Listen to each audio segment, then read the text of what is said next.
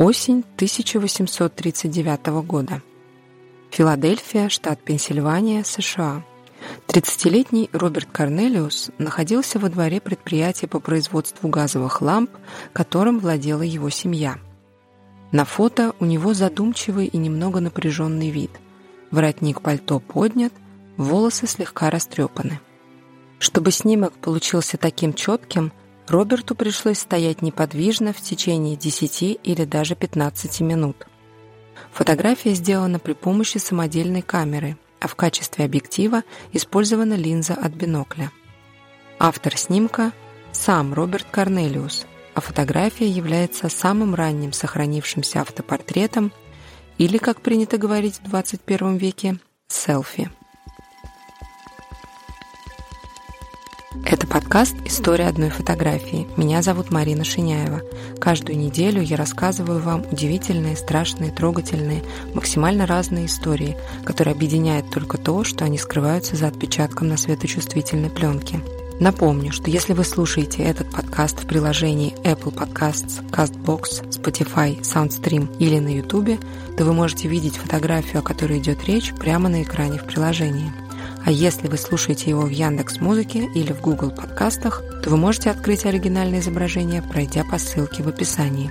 Большое спасибо всем, кто поддерживает подкаст лайками и комментариями и делится им в социальных сетях. Чтобы понять, какое место занимает фотография Роберта Корнелиуса в истории фотоискусства, нужно знать, что вообще представляла из себя фотография в 1839 году.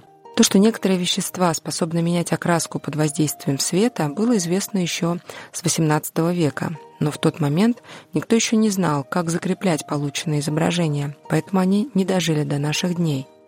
Первой сохранившейся фотографией был снимок французского изобретателя Нисефора Ньепса.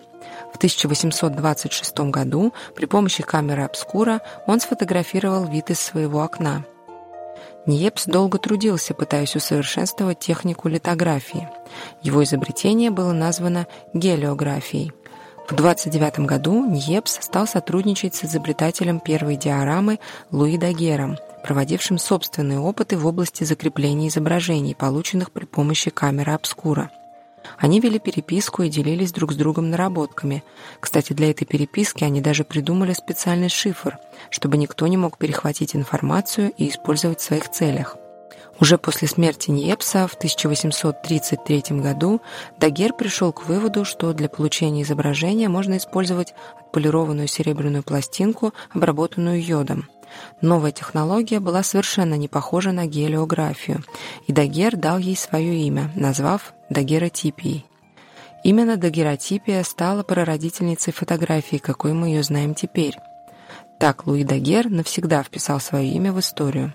В 1839 году Дагер представил свое изобретение на заседании Парижской академии наук. Правительство Франции выкупило технологию у Луи Дагера и сына Нисефора Ньепса Исидора – Изобретатели получили пожизненную ежегодную пенсию в размере 6 и 4 тысячи франков соответственно. Параллельно с ними над созданием похожей технологии трудился еще один французский изобретатель – Ипполит Бояр – он утверждал, что создал свою технологию раньше, чем Дагер с Ньепсом, но так как официально представил свои работы на несколько месяцев позже, в том же 1939 году, именно Дагер получил официальный статус изобретателя фотографии, а открытия Бояра остались практически неизвестными общественности. Бояр никак не мог смириться с этим и совершил весьма экстравагантный поступок. В 1840 году Бояр сделал постановочный автопортрет в образе утопленника.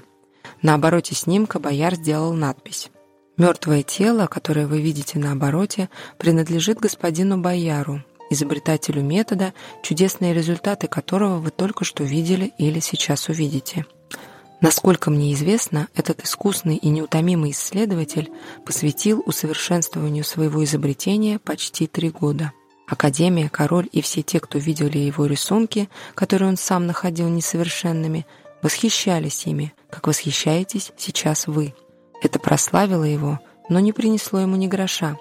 Правительство, щедро наградившее господина Дагера, заявило, что не может ничем помочь господину Бояру, и несчастный утопился. о непостоянство человеческой природы. Художники, ученые, газеты так долго уделяли ему внимание, а сегодня, когда он уже несколько дней выставлен в морге, никто его еще не узнал и им не поинтересовался.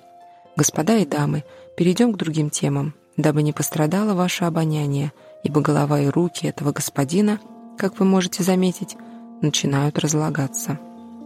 Что ж, таким вот странным образом Ипполит Бояр все-таки вписал свое имя в историю, но не как изобретателя метода фотографирования, а как создателя первой в мире постановочной фотографии.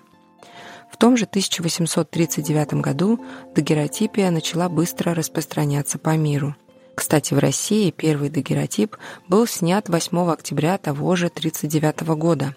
Это был снимок строящегося Исаакиевского собора в Санкт-Петербурге, но, к сожалению, до наших дней эта фотография не сохранилась. Низкая светочувствительность дагеротипных пластинок вынуждала использовать длительные выдержки в диапазоне от 15 до 30 минут. Это усугублялось невысокой светосилой объективов тех лет. Первое время после появления технологии считалось, что съемка портретов с ее помощью невозможна. Тем не менее, первые опыты в этом направлении были предприняты в том же 1939 году. Собственно, здесь мы и возвращаемся к Роберту Корнелиусу и его автопортрету. Роберт Корнелиус родился в 1809 году в Филадельфии в семье голландских эмигрантов, открывших компанию по производству ламп.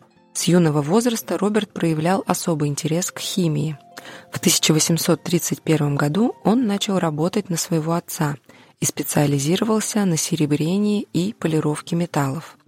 Вскоре после того, как был изобретен дагеротип, Джозеф Сакстон, еще один пионер американской фотографии, обратился к Корнелиусу с просьбой сделать серебряную пластину для дагеротипа. Снимок Центральной средней школы в Филадельфии, сделанный Сакстоном с использованием такой пластины, считается самой старой фотографией в Соединенных Штатах. Именно эта встреча пробудила интерес Корнелиуса к фотографии. Вместе со своим соратником, химиком Полом Гандаром, Роберт Корнелиус изменил технологию Дагера, добавив в состав, которым обрабатывались серебряные пластины, бром. Это позволило сократить время экспозиции с 20 минут до 2, а в некоторых случаях даже до 30 секунд. Именно благодаря этому у дагеротипии появился шанс на широкое распространение и коммерческий успех. В период с 1841 по 1843 Роберт Корнелиус открыл две первые фотостудии в Соединенных Штатах. Ему удалось добиться улучшенного фотографического качества за счет использования отражателей и фильтров из синего стекла – его студия была популярной среди богатых покровителей, и многие из его портретов известных людей сохранились до наших дней. По мере того, как популярность фотографии росла и все больше фотографов открывали студии, Корнелиус либо потерял интерес к этому делу, либо понял, что может зарабатывать больше денег в семейной газовой и осветительной компании – он запатентовал несколько изобретений, которые позволили производить более дешевые осветительные приборы, что сделало его весьма богатым человеком. Роберт Корнелиус умер в 1893 году в возрасте 84 лет. Спустя 100 лет, в 1994 году, в его родной Филадельфии на месте первой открытой им фотостудии установили памятный указатель, который стоит там до сих пор. Это был подкаст «История одной фотографии». Нашла и рассказала вам эту историю я, Марина Шиняева.